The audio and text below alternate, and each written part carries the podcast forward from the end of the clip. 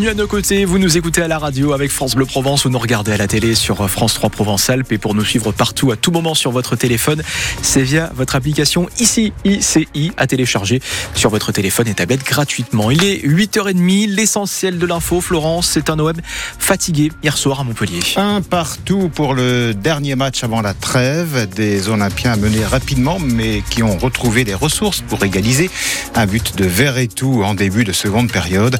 Après quatre victoires d'affilée en championnat, fin de série donc pour l'OM. À la mi-saison, les Marseillais sont sixième de Ligue 1 avec six points de retard sur la troisième place occupée par Monaco.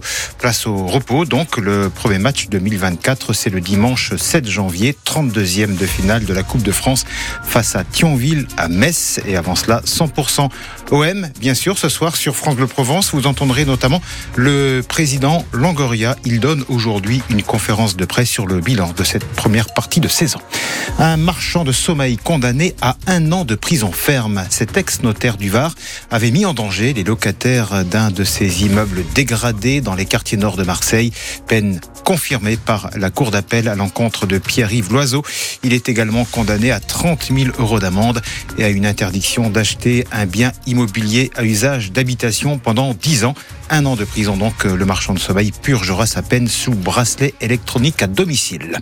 Emmanuel Macron prend la défense de Gérard Depardieu. La star est visée notamment par deux plaintes pour viol et agression sexuelle. Eh bien, hier soir à la télé, le président a dit qu'il n'était pas d'accord avec la ministre de la Culture qui envisageait de lui retirer sa Légion d'honneur. Eux, ils veulent être mieux considérés, mieux payés aussi. Les policiers municipaux sont appelés à faire grève pour les deux réveillons les 24 et 31 décembre. Et toute l'actu à tout moment donc sur votre application ici. Le 6-9 France Bleu Provence. France Bleu Provence. Kevin Colloque. Évidemment, cette loi immigration s'affiche aussi à la une de vos quotidiens régionaux. C'est le cas par exemple de La Provence. Aurélien Viers, ce directeur de la rédaction, est à, nos côtés. Bonjour Aurélien. Emmanuel Macron euh, s'est adressé aux Français hein, hier soir d'une manière assez surprenante, puisqu'il était l'invité de l'émission C'est à vous euh, sur France 5, et il a évoqué ce problème d'immigration en France. Et oui, notre journaliste François Tonneau a, tout regardé. Il analyse euh, ce président qui parle d'un problème d'immigration, qui assume son texte, qui défend son ministre de l'Intérieur, qui parle d'un problème d'immigration, mais pas de submersion, euh, précise-t-il.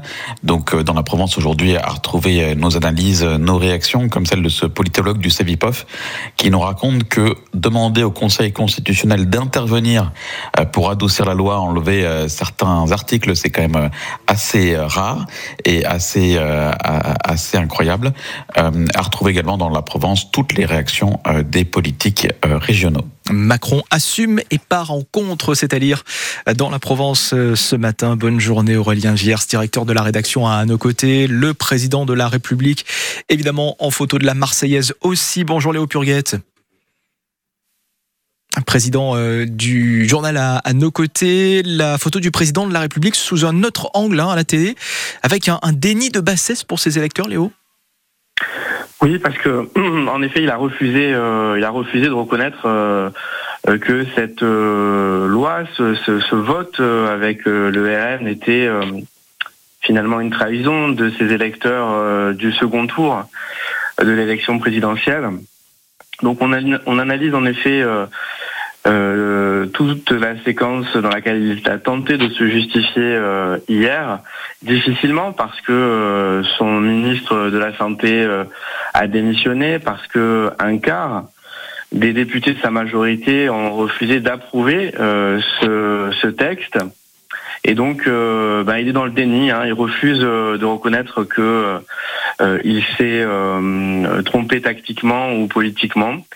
Il euh, affirme que euh, c'est la meilleure façon euh, bah, qu'il pouvait procéder.